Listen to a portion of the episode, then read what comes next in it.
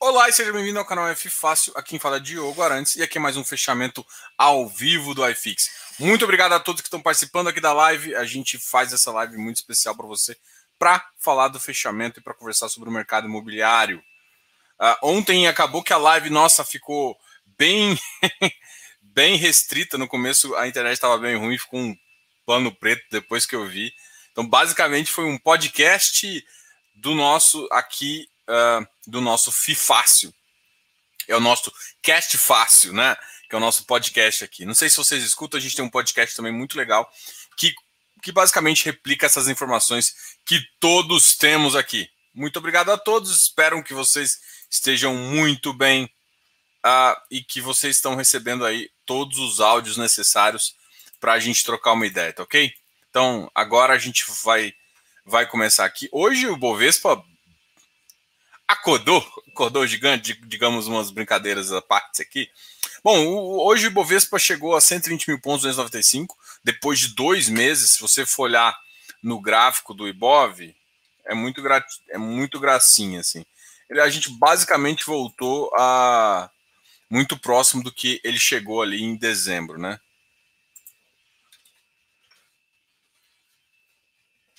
Vou pegar nos últimos seis meses, só para você ter. Ah, Diogo, isso importa? É só para você. Ali, em janeiro ele estava mais ou menos em, em 119, então a gente já. 119, 100, agora a gente passou janeiro, chegou ali em 8 de janeiro com maior otimismo aí, chegando a 125 mil montos, caiu naquela faixa ali, chegou a bater 110 e agora voltou para 120. A grande questão é o seguinte: que a gente não passou reforma, a gente tem alguma. A, alguns avanços aí na vacina que geram, mas me, me preocupa muito é, a decisão dessa CPI. Essa CPI, não, eu entendo que muita gente, até quando eu falei ontem, ficou um pouco, mas é que assim, se alguém conseguir citar uma CPI que resolveu o problema, a minha visão é de empresário, tá, gente? Então, assim, o que, que eu acho? Imagina se você deu um problema na sua empresa. Deu um problema. Só explicando aqui, para ficar claro, não é que eu sou contra a CPI, não mas é que tudo tem seu tempo. O que, que eu faço? Aconteceu um problema na minha empresa e algum funcionário errou, ou mesmo alguém mais no cargo de chefia fez um errado. Na hora, você acha que eu vou parar tudo? Não, parar tudo. Vou começar a investigar para descobrir quem é o, o, errado. No meio da, do furacão onde está aí, o que, que eu vou fazer? Falar, ó, todo mundo calma, vamos focar, vamos fazer isso aí precisa de uma, uma certa liderança, mas você vai chegar e vai tocar o problema para resolver. Não é que você vai esquecer. Depois, quando tiver tudo resolvido, ou seja, não, não é, você não vai parar no meio de uma pandemia para começar a investigar uma coisa que nem, nem acabou. Primeiro que eu não acredito na investigação no Brasil. E segundo que, tipo, no meio da coisa você não para para resolver. Você não para para discutir o passado. Você resolve o presente e o futuro. É, é natural que isso aconteça, entendeu? Então, se eu fosse isso, eu faria mais para frente, quando eu tivesse numa situação já resolvido o problema, onde começa a pensar em crescimento, aí eu falo, peraí, o que aconteceu aquela hora? E aí eu resolvo, tirando, fazendo o que tiver que fazer. Mas no momento que você está resolvendo o problema, você não para para discutir o passado. Não dá. Isso é inviável. Só para quem tem é, por, quê? Por que, que o, os caras estão parando para fazer isso? Porque quer mais cargo, quer fazer um monte de coisa, forçar a mão, enfim. Não é positivo para o Congresso fazer isso. Porque você tem que pensar que seu, o Congresso não é seu amiguinho, tá? Eu entendo que se muita gente, tanto o pessoal de esquerda ali, que tem a, o, o Bozo como o inimigo, e, e, a mesma coisa, o cara, os de direita que tem o Bozo como se fosse o líder santo que vai resolver o problema. Independente das suas, dessas duas visões, cara, não ninguém para para resolver o problema enquanto você está resolvendo. Então vamos resolver. Então, enfim, sei lá, visão aí e vamos continuar aqui. Então, o que, que eu estou falando? O nosso maior problema ainda está aí. Então, esses 120 pontos é uma animação interessante, é uma, uma, uma ligação, enfim.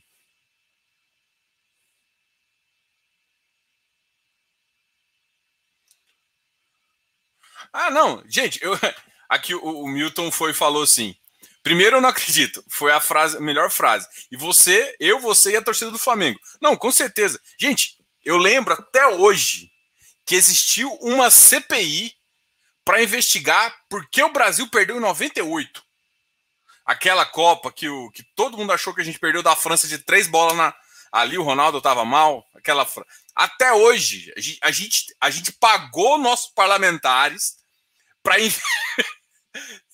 Quem fala isso assim? E aí você fala assim, aí você vai no meio disparar e levar a sério, onde a gente tem problema, a gente tem problema de orçamento, com o orçamento ultrapassando, então Desculpa, gente. Desculpa falar assim. Não, não, não quero dar direita nem a esquerda, assim. Eu sou. Nem sou centro, né? Eu não, não acredito nesses políticos de centro. Eu, na verdade, eu, eu tenho uma visão pró-mercado. Ponto. Né? É que muita gente, um pouco. Enfim, vou, vamos, vamos parar por aqui, porque acabou sendo. Só que a grande questão é a seguinte: a gente está com 120 mil pontos, mas, ao mesmo tempo, a base não foi resolvida. É importante, gente, ter otimismo também, né? Vamos só falar um pouquinho, porque por... vamos falar da economia americana. O que, que acontece com os Estados Unidos? Os Estados Unidos é o sinônimo do otimismo. Por quê? Porque a galera enfia dinheiro lá e o pessoal acredita tanto que vai resolver o problema que dá mais crédito, enfia dinheiro e vamos, e vamos, e vamos, é a economia gerar. Porque não é o dinheiro, ele não só serve para isso. Ele girando a economia e você criando valor né? O que a grande questão que o pessoal não entende é que as empresas elas criam valores. Tipo, não é, não é que alguém está tirando de um mais, um mais pobre para dando mais. Não é isso. Ela gera valor onde não tinha. Uma empresa de tecnologia ela gerou valor onde não tinha, uma facilidade onde precisava ter. Por que, que eu estou falando isso? Porque justamente é essa visão que a gente precisa mais, de, de, de, de falar assim, gente, eu preciso gerar valor.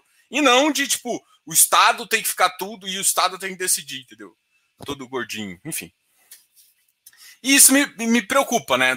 Que a gente tem uma promessa de privatização desde o começo, é uma pauta que vem já cada vez mais. Ah, Eletrobras, 50% de chance que vai ser de, que vai ser privatizada. A gente não tem congresso para isso, o congresso vai começar a usar a CPI para brigar. O problema do Brasil não, é em si a CPI, é sim porque a CPI vai ser usada para barganhar o presidente. O presidente até pode, se o presidente tiver uma forcinha política, ele vai perder essa força. É, não, ele vai perder essa forcinha, porque a força vem da população em si, mas ele vai usar isso para escolher. O Congresso vai usar isso para deixar o presidente na mão dele. Assim, é isso. Enfim. E aí a gente volta para a mesma coisa. Não, não tem. Por isso que eu não falo que tem, não tem Salvador. E, e a gente está num regime onde não adianta. A gente fica muito na mão do Congresso. O que pode ser por bem e pode ser por mal, assim. Por isso que eu não vejo um risco Venezuela no Brasil, porque o Congresso nunca ia deixar. Né? Enfim. Bom.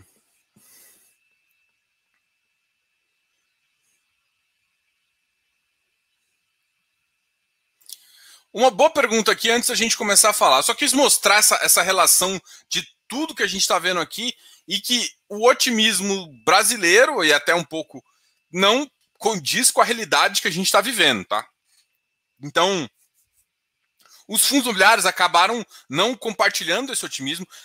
Tem ações na bolsa que realmente também não compartilham desse otimismo. O setor bancário é um desses, um setor que ficou tá travado há um certo tempo, justamente porque por conta dessas questões. Agora vamos pensar o seguinte: é, aqui a primeira pergunta que a gente tem, antes que a gente comece a fazer realmente o fechamento. Diogo, o HFOF desinvestindo em HLOG. Causa queda no valor das ações, das cotas, tá? Como funciona? É devido à maior oferta? É. Gente, o mercado é, é regido por uma regra básica: oferta e demanda. Quando você oferta muito, isso acontece quando você tem subscrição. O que acontece com subscrição? Você está dobrando a posição. E às vezes ainda você não tem a receita. Então, você, você tem mais oferta, muito mais gente podendo vender e uma demanda menor, uma demanda ali que que é restrita. Então acontece sim do preço cair. E se eu não me engano, não foi nem ele que caiu mais hoje, mas é, é uma posição. Agora, por que, que eles estão fazendo isso? Que talvez seja a pergunta que você quer, que você quer saber. Pode ser por quê? Porque faça sentido no momento desinvestir para acreditar em uma, uma, uma questão um pouquinho mais.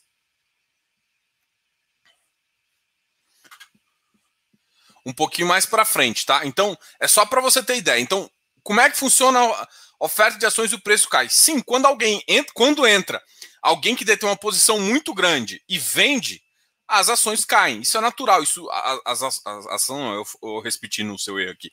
As cotas caem. Você tem que lembrar que fundos imobiliários não são empresas, então não tem ação. são cotas, né? Você tem uma participação daquele produto? Todos os fundos têm essa nomenclatura de cotas, tá?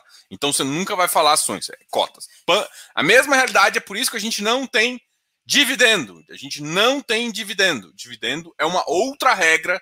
A gente tem um rendimento não tributável com uma lei específica de isenção tributária que é totalmente diferente. Então, tributou dividendo não tem nada a ver com fundo imobiliário, porque uma é ação, outra é cota, tá? Bom, uh, e é isso. Uma oferta muito grande está fazendo isso. A estratégia dele está diminuindo os, os, logísticos. É essa a visão. Então, é mais interessante você entender por quê do que sendo necessariamente. Mas assim, com certeza, um grande player, um grande player entrou vendendo uma cota, ela vai cair de preço. Isso acontece com ação, com qualquer. Ou seja, você tem que entender que o preço do ativo é um equilíbrio de forças entre compradores e vendedores. No momento que você tem mais vendedores, cota cai. Mais compradores, a cota sobe. E quando um grande player decide vender, é natural que aconteça isso. Ah, Diogo, quando sobe, por exemplo? Por exemplo, quando você tem aquela oferta pública de recompra. Por exemplo, um, sei lá, um fundo imobiliário eu nunca, eu nunca vi fazendo realmente uma recompra, porque normalmente o fundo imobiliário ele vende o ativo e distribui a amortização. Mas a ação, uma vez o cara quer fechar o capital. Como é que ele fecha o capital? Ele recompra. Aí tem umas regras da B-Trade, tag along e tudo mais, mas que ele, que ele basicamente ele faz assim, ele faz uma oferta, normalmente ele faz para minoritários e, e aí quando ele faz a oferta de recompra, ou quando, por, por exemplo, a mesma, uma Vale agora anunciou uma recompra de ação. Então ela está falando, eu estou recomprando. Mas por que, que ela avisa ela não compra? Porque ela é obrigada por é, regimento a avisar toda vez que ela faz uma recompra ou tem uma, uma, uma, uma IPO aí, tá ok? Então é basicamente isso que eu queria comentar aqui com vocês, tá? Então é, é essa a visão. Cresce preço com mais compradores, mais vendedores, simples assim. Agora tem que entender o fundamento do HFOF fazendo isso, tá? Um movimento já foi feito nisso há um tempo atrás, não sei se vocês lembram, mas o RBR Properties detinha quase que. Ele tinha uma posição de 50% no RBRL.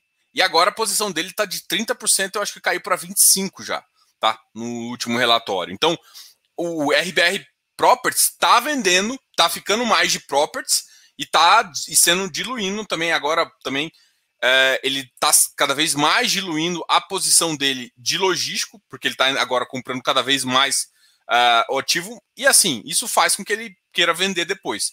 E é um ativo que estava híbrido e agora está ficando um pouco de lado. Então, tem essas movimentações de mercado que o cara faz isso porque é interesse. Então, é justamente por isso que ele, em vez de comprar um ativo direto, entra no ativo de logístico, porque você tem essa flexibilidade de aumentar e diminuir posição. Tá? Ah, e os FIs de logísticas deram uma ajustada nessas últimas semanas. Isso é uma outra coisa que o Jefferson colocou aqui muito muito interessante aqui e condiz muito com a sua pergunta. Não é só, não é só, o, não é só o fato do HFOF estar tá saindo.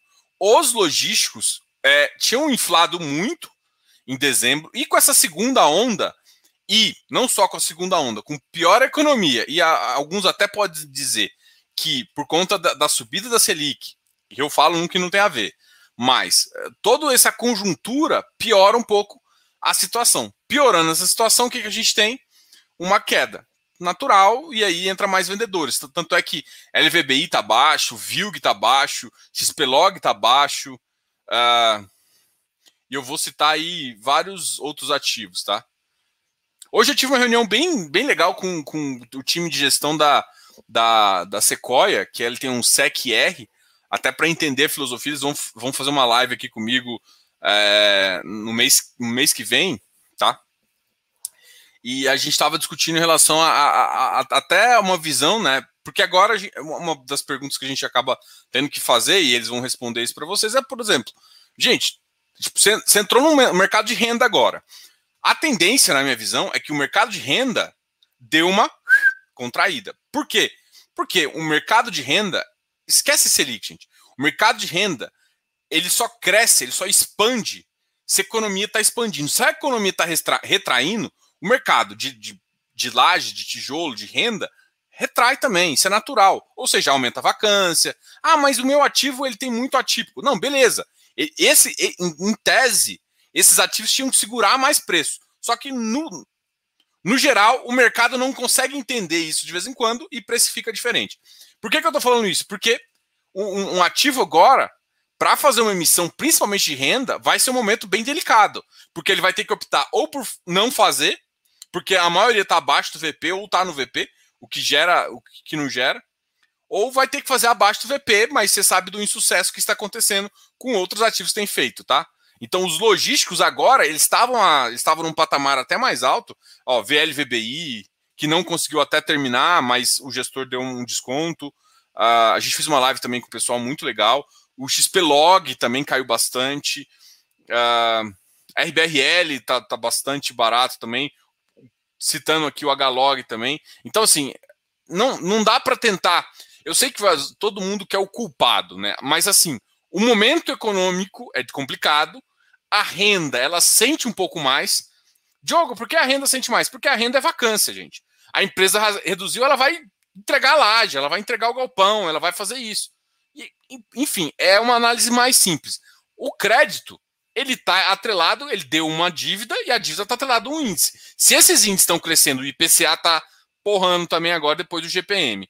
E, o, a, o, e a Selic, a gente já está numa taxa via, via uh, relatório Fox de 2,75, mas no final do ano já já para 5,25, isso já gera também uma pressão de venda muito interessante, tá? Então, essas duas visões que eu queria mostrar para vocês. Diogo, você acredita em fundos de participação? VIG, GT, XPIE. Esse BRZP eu não conheço, tá? Ah, eu conheço o PFIM, ah, eu estou estudando mais INDD. Ah, tem mais dois outros que eu estou estudando também. Canox, ah, mais um outro, tá? Ah, acredito muito não acredito pouco, não. Para mim, é um dos mercados que de renda que o pessoal mais. Assim, eu não consigo entender como que o mercado ainda não cresceu mais. Eu consigo entender um pouquinho, principalmente por quê? Porque os FIPS e ES ainda, ainda não estão num tamanho tão grande. É, os FIPS e ES estão se desenvolvendo, só que, por exemplo, o PFIM é um, um ativo muito grande, né? É, qual que é a vantagem? Ele tem uma vantagem tributária maior que a dos fundos imobiliários, tem uma vantagem que a, muitos dos contratos são maiores que os contratos atípicos dos fundos imobiliários. Então você tem contratos maiores com. Só que o que, que falta, que é o que eu, tô, eu tô, tô até montando esse vídeo para fazer, é que a galera ainda não entende da estrutura de capital de uma empresa uh, de infraestrutura. Como assim, Diogo? Porque parte dessa, da, desse capital ele vem. Como é que é montado um assim? O cara investe tipo 100 milhões. Ele quer, ele na verdade ele precisa de 900 milhões para construir uma linha. Vou chutar aqui. 900 milhões, ele vai ter que botar mais ou menos. Vou colocar um bilhão, tá? Para ficar mais fácil aqui. Ele vai ter que botar entre 100 milhões e 300 milhões do bolso dele. O resto é estrutura de capital. Como é que é a estrutura de capital? Ele vai pegar um empréstimo num banco um BNDES da vida, ou de um banco uh, de desenvolvimento do Nordeste.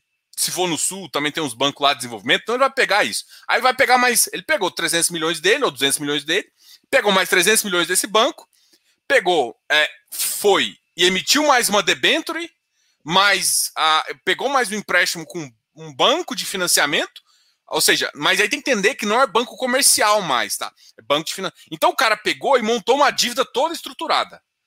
Só que o que acontece com o passar do tempo? Você tem contratos longos de 30 anos com, com, com o que eles chamam de. Uh, existe as transmissões, elas, elas são pagas para uma. Por um, eu esqueci, POC. Eu esqueci o nome que fala, tá? Mas depois eu, eu pesquiso. Eu, eu tô, tava, tinha gravado o vídeo esse tempo atrás para o negócio, esqueci o nome. Mas é tipo como se fosse uma receita garantida anual, tá? E esse, essa receita que é ajustada. E ele é pago por disponibilidade. Então, às vezes, a linha nem está sendo usada, mas ele, ela tem que estar tá disponível. Então, você tem que dar manutenção e tudo mais. E essa receita, cara, ela, ela é muito segura. Ela tem uma contrapartida federal. Então, tipo, ela é muito segura. O que acontece é como a estrutura. A RAP, exatamente. A RAP. É, ele, ele, ele, ele tem uma estrutura uh, que ele vai fazendo isso. E aí, anualmente, ela é, ele é reajustado a IPCA e GPM. Normalmente agora está quase tudo IPCA. E qual que é a vantagem disso? Essa estrutura de capital faz com que você gaste pouco dinheiro com muito. E aí, o que acontece depois? Você começa a pagar essa amortização. Então, cada vez mais que você recebe isso, você paga os juros e paga também a amortização. Então, cada vez mais você, tá, você começa a ter uma estrutura onde você recebe um pouco mais também. E isso depois você acaba tendo.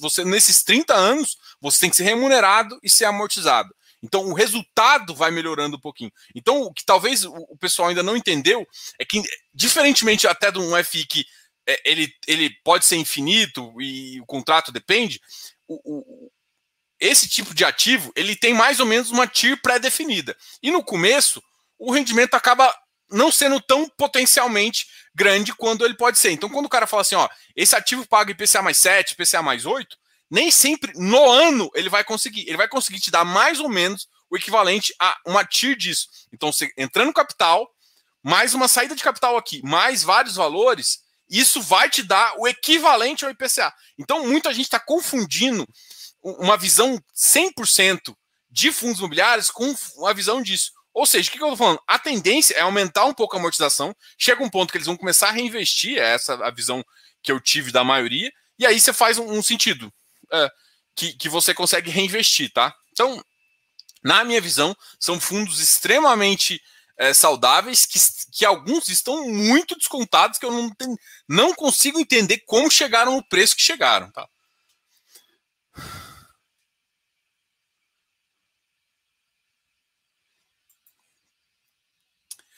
Uh, Santiago Camargo, poderia fazer uma análise básica do DEVA? Com preço 117, esperando uma subida, ele está de lado. O fundo acabou de uh, ser convertido. Por exemplo, eu entrei no fundo, eu entrei no fundo há mais ou menos. Uh, eu entrei na primeira, na, antes da primeira emissão. Hoje eu estou com um preço médio muito próximo do valor patrimonial, inclusive do valor dessa, dessa emissão. O que, que eu quero te falar com isso? Para mim, que entrou no fundo a basicamente 102, se eu, se eu, se eu não se eu tivesse no tamanho da posição, vamos supor que eu já tinha montado a minha posição. O que tem muita gente fazendo é vendendo para adequar a posição. Então, quando você tem muita gente vendendo, vai acontecer isso. Então, é um fundo ah, com, com, com uma visão interessante. A gente até conversou com o Camacho e com o Hélio, o Hélio aqui no canal, semana passada. Eu achei bem interessante aí. Mas assim, gente, o ativo para andar tem que ter um motivo. Então, assim, às vezes, uh, tipo, todo mundo. Não significa que você comprou um ativo, ele vai ter um ágio de, 100, de 30%. O ágio dele ele é adequado para o tipo de compra, entendeu? Então, assim, muita gente pode estar comprando, esperando uma nova emissão. Então, tá assim, tem vários motivos dele tá andando de lado. Só que assim, você tem que entender que era um fundo que há seis meses atrás tinha 100 milhões. Hoje é um fundo que está com quase 600 milhões, ou seja, multiplicou por seis vezes o tamanho, conseguiu fazer boas emissões, colocar bom, ter uma meta arrojada de, de, de yield, mais de 1% ao mês. Então, juntando isso, é, é, é uma visão que, que, que pode gerar ganho de capital. Mas assim, o mercado ele não anda porque você quer que anda. O mercado anda porque tem compradores. Só que a grande questão é que a oferta do fundo foi muito grande agora. Então tem muita gente vendendo ainda. Ah, Diogo, ele vai voltar para 130? Não acho que faz sentido. Ele vai ficar em qual posição? Depende, né? Ele de depende de como você vai fazer. Então, se você está achando que você comprou para ganhar muito capital, olha, se por acaso diminuir, diminuir, é, tipo assim, se parar de fazer emissão e, e o mercado ele estabilizar com 95%, a tendência é subir de preço. Ah, para quanto? Aí depende da estratégia, depende de aonde você pensa na curva que ele deve ficar, né? Ah, ele está pagando mais ou menos inflação mais 11,5. Ele parou o, a carteira dele a 11 a alguma coisa e a inflação hoje está IPCA mais 5 ponto alguma coisa. Então, pô, ele está pagando de spread livre mais ou menos 4%, 4 a 5%, o que é muito, ou seja, 500 pontos. Uh, e aí você faz essa conta e você consegue enxergar o quanto ele você poderia pensar em pagar de ágil para valer a pena, entendeu? Agora, não tem muito essa coisa. Eu comprei pensando que ele ia subir. Você, você, comprou errado, Santiago, mas muito errado, mas muito errado. Primeiro que fundo imobiliário você não compra pensando em subir. Papel você não compra pensando em valorização, tá, tá totalmente errado. Papel você entra no valor e tem que sair no valor. Então, por isso que você tem que entrar provavelmente no valor patrimonial. O que você tem que fazer é, quando tiver uma missão, você entrar. Então, se entrou muito grande, você, você, eh, você cometeu um erro estratégico aí de entrada, tá? Porque o, o, fundo imobiliário, um fundo de papel, ele não tem a valorização. Por quê? Porque toda correção monetária, isso inclusive está no relatório, ele está te pagando. Então, quando você vê 1,54 lá, se eu não me engano, 60 e poucos centavos é correção monetária. Então, basicamente, seu yield real, que é o que, que você recebe num fundo de, de, de tijolo, é mais ou menos, sei lá, 0,80 centavos, 0,90. O resto é correção monetária. Isso ainda às vezes varia, né? É essa visão que eu quero que você entenda. Então, tem que tomar muito cuidado e, e, e entender. Agora, ah, vou comprar Iridium e esperar que ele vá a 150. Pô, peraí, não funciona assim, gente. Ativo de papel não tem que subir. Agora, ah, mas o papel é bom, não sei o que, as pessoas começam a pagar. Agora, quando tem muita oferta, você, tá, você concorda que o papel, a, a, a oferta do papel, isso é, é, mercado básico. Mesma pergunta lá do H-Log. Cara, começa a ter muito, ou seja, um, um, fundo que tinha 100 milhões, começou a ter 600 milhões, você tem muita gente agora podendo vender. E uma pessoa que comprou ali ou a 100 reais da segunda emissão ou a 102 da terceira emissão. Então, é natural que o preço caia e uma, uma, uma, vez que termina essa força, porque normalmente isso acontece sim nos primeiros meses, pode subir. Ah, Diogo, ele vai subir para 130? Não acho que sim. Você tem que, entender que mudou um pouco do cenário futuro. E é isso. Você vê a, a conversa deles também. Uh, até. Mas assim, eu sei que eles estão com uma visão bem agressiva de mercado. Eu acho que é muito provável que eles venham com pelo menos mais uma emissão aí. E, sim, é, é a minha visão. Eu acho que faz sentido. Agora, o que o, que o gestor falou é que só vai fazer emissão se tiver pipeline, né? Então, se tiver um bom pipeline aí, eu acho que o mercado de crédito para o segundo semestre vai estar tá mais amarrado uh, por conta de algumas indecisões aí. O mercado, esse, esse, esse primeiro semestre, foi bem otimista, então é isso. Mas eu acho que assim, se você a primeira a, a sua colocação aqui ela está totalmente errada, porque você não pode esperar um fundo de papel pensando na subida, tá? Fundo de papel, você olha o yield, porque te entrega a correção monetária.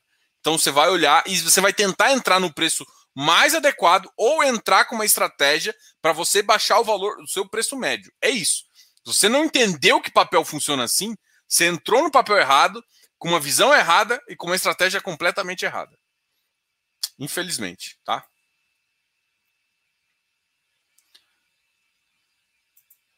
Bom, uh, que bagunça é essa no nosso país? Mas os problemas estão na conta da pandemia. Ironia. É.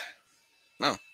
Nem fala isso, nem fala isso. Isso aqui, isso aqui, isso aqui me irrita talvez mais que Olha só, eu sou muito, eu sou totalmente, sabe o que é foda? A gente não é um país onde a gente consegue gerar valor assim. Ah, você acha que em país fica trocando de índice?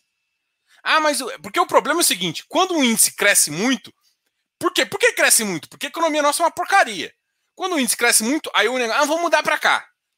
Aí, um, tipo assim, era IGPM, aí passa.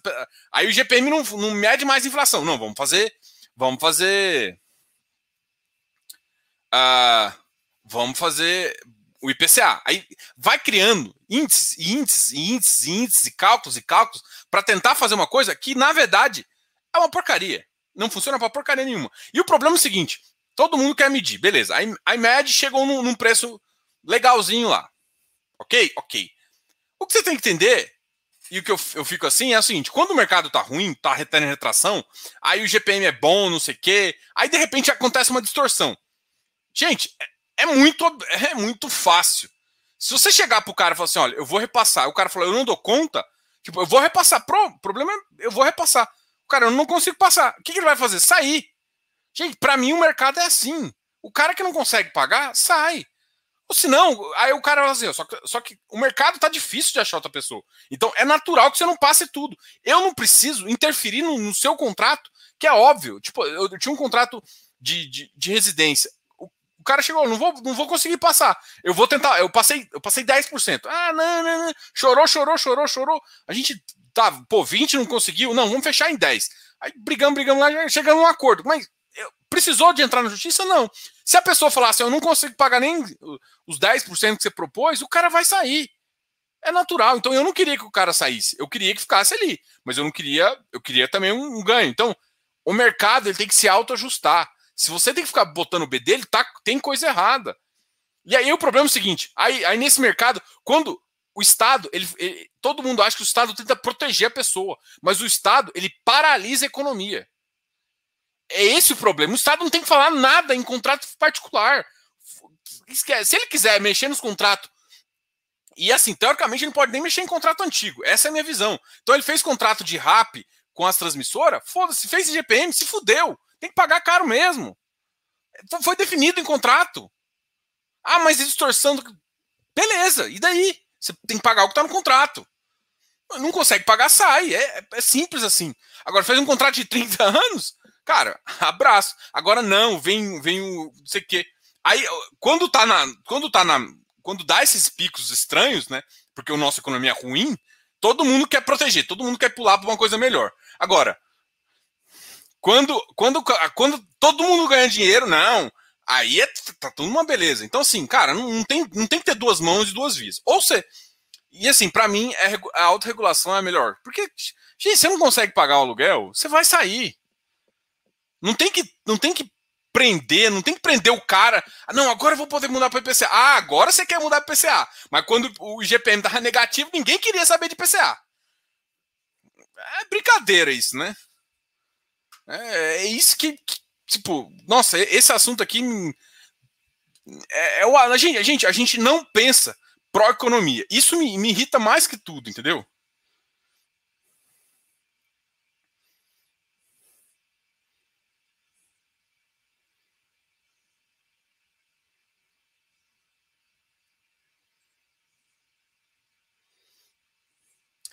Ah, perguntaram aqui se eu já falei. E aí, uh... e aí, vai pelos fundos, meu querido Baba. Já falou do NCHB? Não falei do NCHB. O NCHB é um ativo muito. A gente já tinha conversado ontem, eu falei um pouquinho do NCHB, por quê? Porque o NCHB. Uh, ah, o NCHB hoje foi a conversão. Então hoje ele deve ter caído um pouquinho. Caiu. Hoje foi para 99,59. O que é natural. Apesar de, para mim, ele, te, ele teve. O relatório deles foi uma boa notícia, porque ele já se encontra com 80% alocado, que eu acho que, dado esse cenário de PCA e GPM aí, que ainda estão um pouquinho alto, ele, ele pode ter benefícios de, de yields ainda altos, mesmo com apenas 80%. E parece que já tem uma operação aqui para esse mês fechar e provavelmente ele vai atingir um, um valor aí bem interessante, eu acho que 90% uh, ah, de, da oferta. Então, assim, gente, eu, eu assim, eu sinceramente, eu queria pegar o dia onde vocês começassem a questionar não o, o, porque o ativo caiu, mas sim como que ele está montando a carteira, a estratégia que ele está montando a carteira.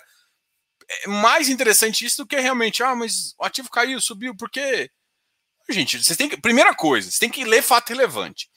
Tem um site, tem, tem vários sites, ó, tem FIIs, tem o Clube FI, tem o TICA, tem vários sites. Gente, primeiro, você está acompanhando o ativo, você tem que saber aonde é, ele participou, ele teve emissão, você participou ou não, você tem que saber. Que dia que é a data da conversão? Você tem que saber. Tudo isso tem que acompanhar no ativo, porque é isso que influencia no preço. Então, se você não consegue acompanhar, isso gera um problema. Por quê? Porque pode gerar uma oportunidade de entrada, uma oportunidade, por exemplo, de saída também. Então, enfim.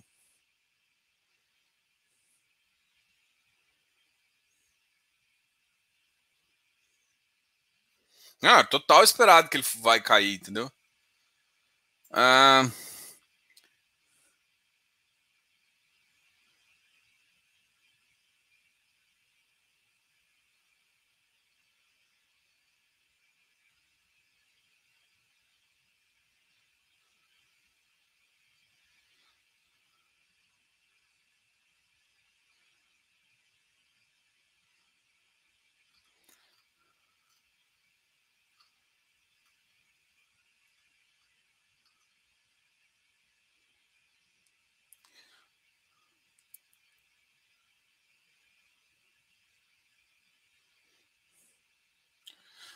Depois eu, eu vejo, eu faço um. Eu, hoje eu não vou abrir os relatórios aqui, não. Vou ver se eu abro depois do, CB, do CVBI. O CVBI eu não olhei no último relatório dele, não.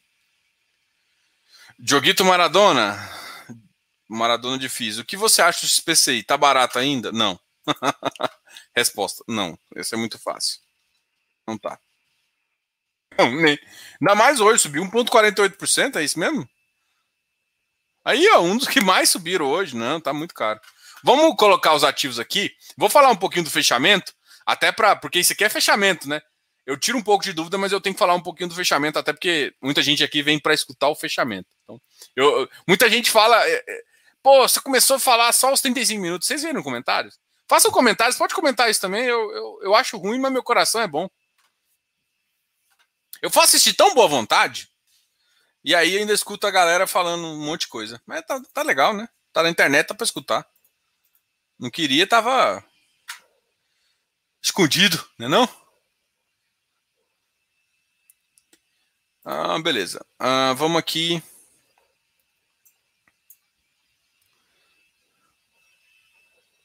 Ontem esse, esse site não abriu nem a pau. Bom, uh, o ativo que mais caiu aqui foi o Vigir. Cara, isso aqui foi os, o, o, o, os, o exemplo de uma é, o mercado não ter gostado da decisão de, de, de, de, uma tentativa, né? Na verdade, nem conseguiu ainda. Foi uma tentativa aí de fazer uma emissão e tal.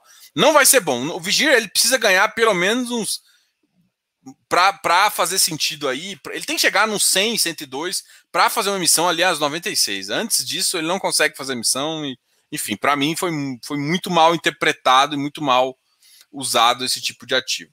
O XPE aqui bateu 84,67, uh, que é o ativo que a gente estava conversando aqui mais cedo sobre estrutura de capital, sobre FIG-GT, o que para mim também, putz, XPE é 84,90 para mim, a, a TIR desse ativo está dando mais de PCA mais 10 quase. É um absurdo isso aqui. Não consigo entender. Enfim, eu estou olhando os relatórios. O, VIG, o VIG-GT também está muito absurdamente. O NCHB caiu, a gente já tinha comentado que era esperado que ele caiu. Ele começou a cair ontem, né? Aquela pré, movimento de pré-flipagem. Hoje muita gente flipou de verdade o ativo. É natural que essa semana ainda seja um pouco de venda, porque tem gente que não faz uma flipagem, mas espera um pouco o ativo recuperar preço para começar, então gera assim uma pressão de venda nesse ativo. XPlog também caiu um pouquinho. É um ativo que está com certo caixa para fazer emissão e, e, vai sofrer um pouquinho com, com, uh, com baixos yields aí e com certeza vai cair um pouquinho. A HGPO caiu um pouquinho, mas também ele, pô, ele bateu 228, que não faz muito sentido, sendo que é um ativo que, que vai para emissão aí, tá? A FHI uh, bateu 97, um ativo novo da F. Né? ABCP, Canip, 115. Vai ter agora o, a emissão do KNSC também. A IEC 87, VISC 107, MIFI 102, RBIR 77, RBRF 92, XPCM 40, vamos ver se tem algum ativo. LVBI 109, CAFOF Deixa eu só.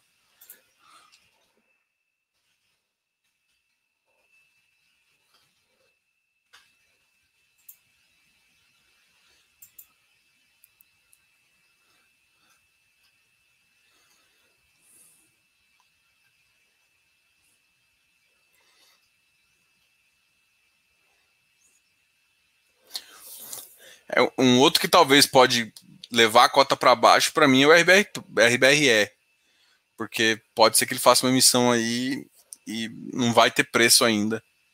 O PFIN caiu também. Tord, RVBI.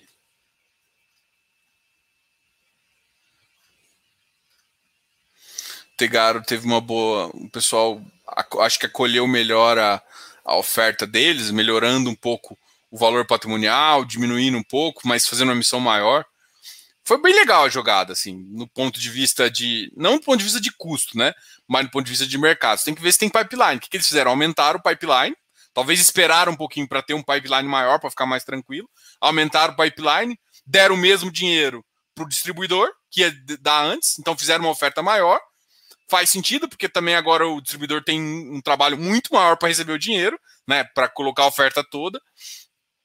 Não foi uma das mais baratas, as mais baratas é 2,5, essa foi 3,70, mas já está mais em linha. O que, que eu falo que. É, assim, sendo bem honesto, eu, eu, ainda acho o fundo interessante, não mudei minha opinião sobre isso, mas para mim eu acho que um, é um fundo que, cara, tem que aproveitar. Gente, um fundo ter, ter ágil, ter assim, você tem que aproveitar a sua base de cotistas. Você cresce na sua própria base. É, o recado que você tem que dar é dar para sua base. Eu, eu, falo, então assim, não é, uma, não é um ativo que eu vou anunciar venda, não faz nem sentido. Não faz, esse não é nem meu estilo. Assim, o que eu vou, o que eu faço? Foi uma estratégia interessante Melhorou. Eu não gosto de oferta 400. Não, não acho que o fundo. Quando o fundo está do tamanho do, do, do, Tegar, quando ele está com as características do Tegar, cara, oferta 476 só. Então não faz sentido eu pagar 3,71. Eu queria pagar no máximo 2,8. 2,5 é o ideal, cara. É, tem que ser oferta ali. Mas no, na conjuntura melhorou, né? Porque ficou mais próximo da, da do valor patrimonial, está sofrendo menos o valor da cota, só que eu acho também que agora ficou um pouco mais. Esse spread subiu um pouquinho, mas pode. Vai, assim, tá 138 com 133. Você pensar assim que passar a data com, vai lá e aí vai ficar com, com uma margem bem pequenininha aqui. Mas o, o, o Tegar ele conseguiu fazer com que os ativos de desenvolvimento dele fossem meio reloginhos, né? Então isso é bom sentido. A Selic subindo mas parece, ele também está mudando umas outras coisas do IPCA. A Selic subindo em, em, tese, com a performance que ele tinha antigo, já, já faz mais sentido também, né? Porque aí você tem uma, uma, uma Selic maior, uma performance já, já cai um pouquinho. Natural, né? Porque a performance baseada em CDI, o que para mim não faz o menor sentido. Um ativo desse, ele não pode te entregar menos de 6% nunca. Você está correndo risco imobiliário para receber menos de 6%. Então, assim, eu, eu teria que alinhar um pouquinho o, o, assim. Mas de qualquer forma é uma visão aí que, que, que, a gente tem que ter e que o ativo uh, precisa, tá? Vamos falar agora dos ativos que estão mais positivos. A HSAF subiu mais 1,6%. Pô, uma visão bem interessante aqui, ó. Tá 101,70. Acabou de sair da RBIV 86. RBIV, esse da Rio Bravo aqui é. O Patiel 92,15. VIG-GT 89, VIG-GT voltou a, a, ganhar um pouco de preço. Uh, XPCI 98 também ganhou um pouquinho de preço, a 1,40. O Kizu chegou a 124, que eu não entendo por quê, mas a FCR voltou para a faixa de 113. Olha, o FCR subiu bastante aí. A FCR 113. O FCR é um que eu ainda tô, eu, eu tinha marcado de conversar com o Lucas que é da, da F. Agora eu não sei que, se o Lucas está na. Eu não consegui conversar com ele ainda. Então não sei se ele se ele está na F ainda, se ele vai para BRICS, o que, que vai virar e por que que foi essa movimentação. São duas perguntas aí que eu estou curioso mesmo. Ah, ah, é só um. Os sócios, tem muitos sócios em comum, mas será que está mudando? Por que está mudando a estrutura? Porque a gestora vai, vai ser de outro grupo? Que tem alguma coisa que tem que motivar essa, essa mudança, né? Até porque o nome AF é, ele é bem conhecido uh, no mercado aí de talvez a galera ache isso novo, mas no mercado de crédito privado os caras são bem conhecidos ali. É, é um, um time, é, enfim. Então isso, o Ouri 11, isso me preocupa um pouco. Ouri 11,90, uma alta. A R11 também hoje sofreu uma, tem uma alta aí de 0,82, 103. BRCR voltou a subir. GGRC, agora ninguém vai me perguntar por que, que ele subiu, né? 121,74, MCCI 102. Hectare 146. VIF. Aí muita gente pergunta, ah, por que, que o, hectare, o hectare fez uma oferta proporcionalmente menor que a do que a do uh, Deva. E, e, também o hectare tem muita mais, muito mais pessoas uh, uh, na base de, de clientes, ou seja, faz com que se o preço dele cai para um patamar mais assim, o pessoal fique mais afoito em comprar, né? Assim, apesar de estar com uma correspondência muito grande com Deva, mas que não deve durar muito tempo, né? Até isso é uma, uma, uma das conversas que a gente teve com o pessoal do Deva. RFOF, PATC, PATC voltou.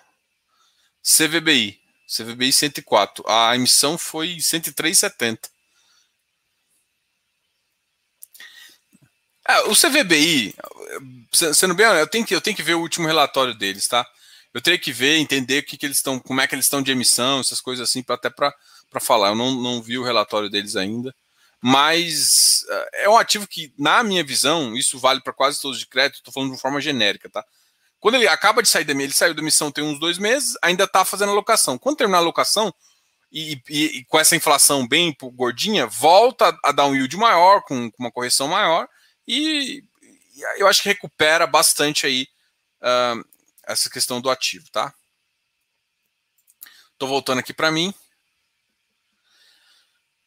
Ah, interferir na quantidade, casa do Mãe Joana.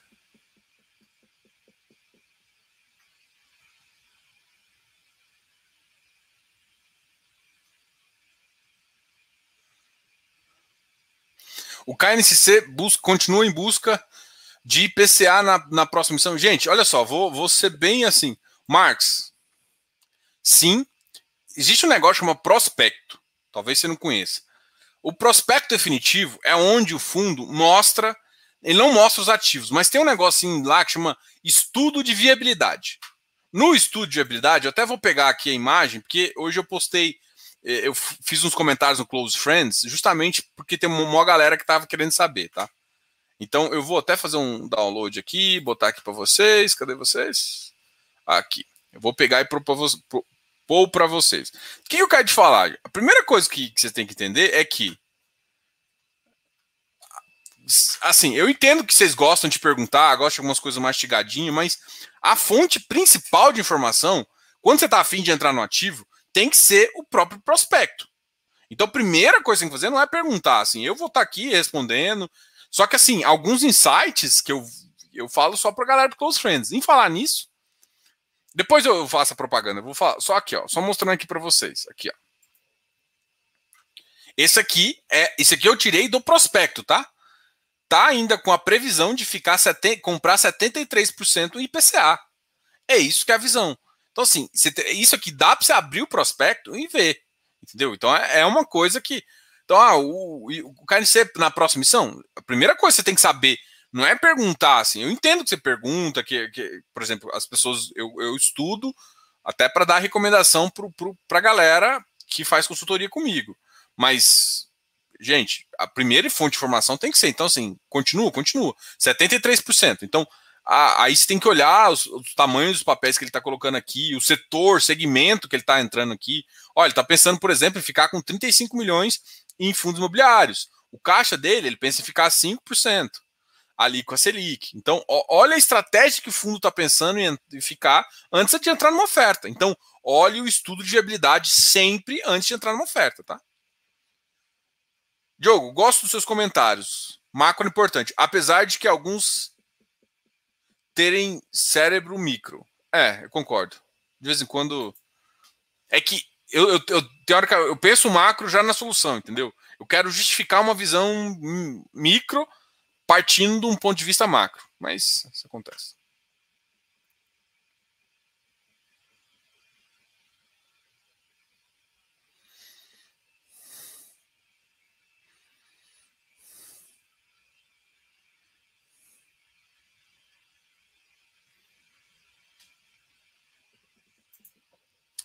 Diogo, NTNB semestral, semestre pagando mais de 8% ao ano líquido, uh, vários CDBs e LCIs pagando mais ainda no médio prazo, por que ele investir de papel pagando menos que isso? Não, não, não tem justificativo. Se você está tá conseguindo mais do meu NTNB,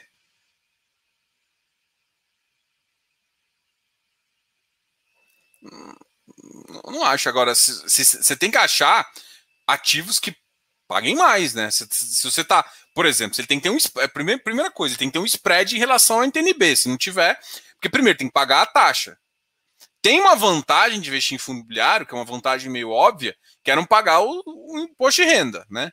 Agora, é, se, se, se, você se você está conseguindo NTNB a 8%, ah, mas Diogo não tá. É porque a NTNB ela tem, tem problemas. Né? Você não compra uma NTNB de um ano.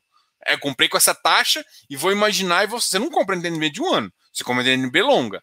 E aí, se o mercado balançar, você tem uma, uma interessante. Então, assim, você tem uma previsibilidade também com o fundo imobiliário, se você entender do mercado, porque o, quem faz a gestão do caixa é o gestor. Então, tem uma vantagem tem vantagens em você entrar. É porque todo mundo olha assim, ah, a, o IPC, o, a, a NTNB tá pagando IPCA, que tá, vai chegar a 3% mais custo. Aí você faz a continha, chega, não, tá pagando 8%.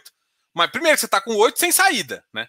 Você tem sem liquidez de saída. Ah, mas eu vendo sim. Não, se a taxa expectativa continuar subindo, você vai vender mais barato, você vai ter prejuízo. Porque não é só o yield que você tem que olhar. Então é o total, o total fazendo. A vantagem do fundo imobiliário é que ele tem, é, ele tem, é, ele tem uma liquidez maior de saída e você continua recebendo um alto padrão. Porque é muito fácil eu comparar título longo com título curto.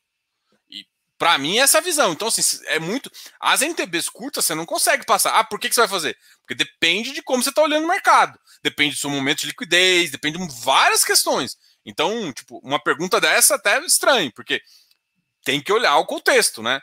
Ah, agora, eu tenho 7% na mão aqui e 8% para um ano, é claro que eu vou escolher 8%. Agora, nunca é essa escolha assim. Ah, eu tenho 8% para 10 anos, 12 anos, ou, e assim, com um risco de, de variar para cima, para baixo, para não saber qual é a inflação, se o cálculo da inflação está errado, ou eu tenho uma coisa aqui um pouco mais reloginho, com, uma, com risco assim, então tem que entender. É sempre risco-retorno, mas não dá para pensar aqui. Ah, por que, que eu não curto reserva de oportunidade? Porque eu prefiro deixar investido. Eu tenho fundos que me. É que é foda falar, porque a galera vai me interpretar mal. Mas assim, eu não deixo a reserva de oportunidade. Por quê? Porque eu acredito. Se eu precisar, se eu, eu invisto no melhor que está agora. Se eu enxergar que daqui a duas semanas tem uma oportunidade melhor num outro ativo, tá? Se, se, daqui a duas semanas eu enxergar que tem melhor oportunidade no ativo A versus ativo B, eu vou vender o ativo B e vou comprar o ativo A.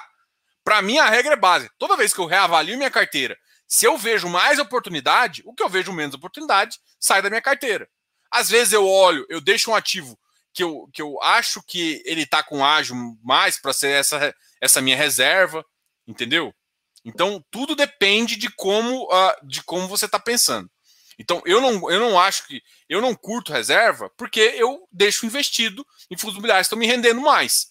Mas eu tenho uma estratégia de, de, de, de execução de caixa, de não deixar tudo na mesma coisa, de ficar, não ficar tanto exposto. Eu tenho uma, toda uma estratégia para fazer isso. E no, no final, se por acaso o mercado despenca, cai tudo, vai tudo para o VP para baixo. Se, não, se no momento eu achar que tem um ativo que volta mais rápido, eu não tenho medo e não tenho dor de cabeça de investir, no, de vender uma cota uh, de um ativo que, eu, que eu, eu acho que vai demorar mais a voltar para entrar no ativo que eu acho que vai voltar mais rápido. Então, tudo para mim é análise de tiro. Então, nessa minha visão, quando eu vou fazer minha análise, se eu tiver uma oportunidade melhor, eu vou mudar minha carteira. Então, ah, eu não quero deixar o, o dinheiro parado esperando uma oportunidade. Para mim não faz o menor sentido, entendeu? Não que não faça sentido, mas na minha cabeça eu, eu vejo diferente. Eu consigo ter oportunidades diferentes e utilizar um caixa, uma otimização de caixa que eu faço. Ah, pode dar errado? Pô, na pandemia teve, eu tive ah, eu, eu, tive que usar, eu investi só com fundo imobiliário e com umas três, quatro modificações que eu fiz.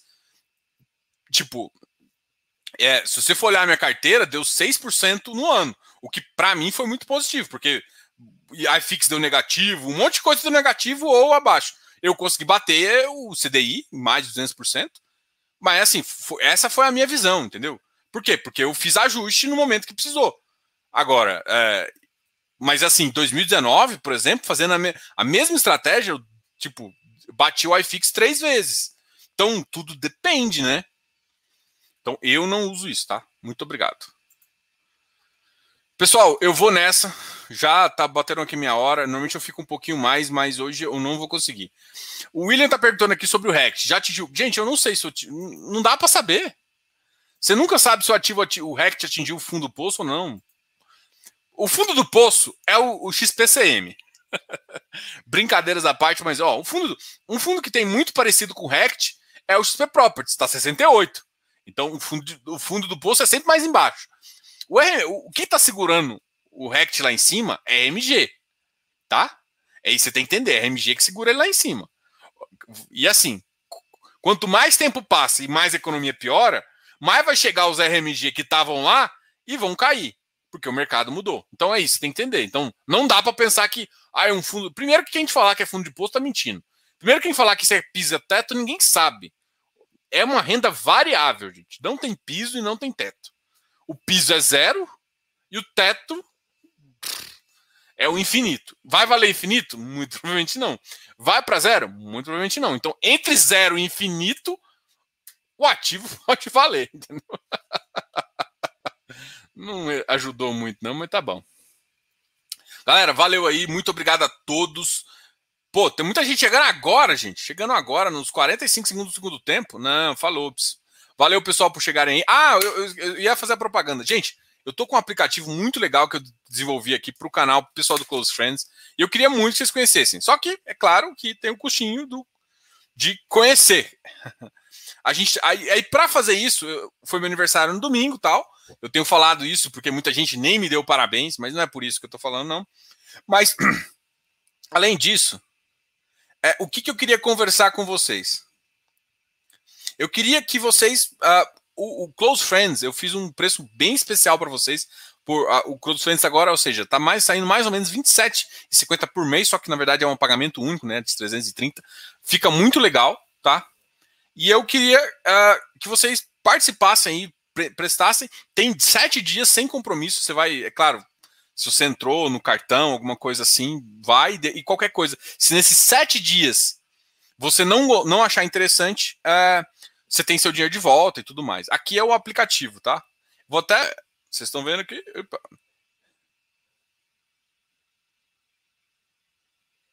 Ele, ele, ele tem umas vantagens, por exemplo, ó, ele, pode ser branquinho, assim. Opa, branquinho vocês não enxergam. Aí aqui eu vou pegar esse ativo aqui primeiro. Aqui dentro, ó, fala mais ou menos como é que o ativo tá, entendeu? Opa. E aqui tem um comentário, tá?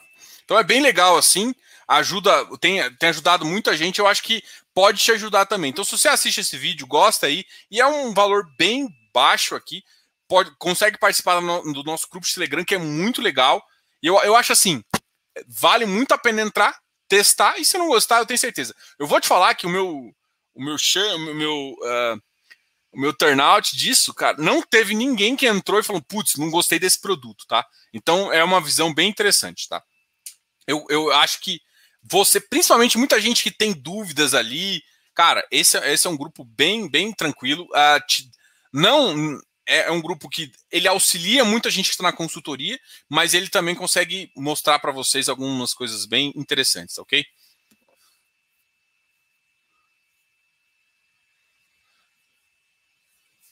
É, a gente deve, deve começar a falar mais do app. Eu queria, eu queria, eu assim, eu tenho uma arte de divulgação aqui, mas a arte ficou diferente, uh, diferente, tá? Então, assim, eu já divulguei algumas, algumas imagens lá, algumas coisas assim. É, eu queria muito que vocês, assim, olhassem. É, é porque aplicativo tem que fazer uma hora. Daqui, eu acho que na próxima semana a gente já terminou os testes, né? A gente terminou a versão beta e já eu já devo colocar na Play Store, tá? Assim que eu colocar na Play Store, eu aviso pro pessoal e depois eu vou colocar na Apple Store. Ah, um outro detalhe muito interessante é que a gente também está com um, um do, muita gente me pergunta sobre DARF. Gente, no naqueles naquele eu fiz dois cursos, né? Dois cursos eu tenho no Hotmart. Um curso é de, de fundos imobiliários e no curso de fundos imobiliários você tem ativos, você tem fala de REITs, FI, é, FIPE e, e. Então, tem uma visão básica desses, desses ativos, tá? Primeira coisa que você tem que entender. Então, dá uma olhada lá. E para quem quer saber de DARF, eu fiz um ativo do imposto de renda. Um, um ativo não, eu fiz um, uh, um e-book e um curso para imposto de renda.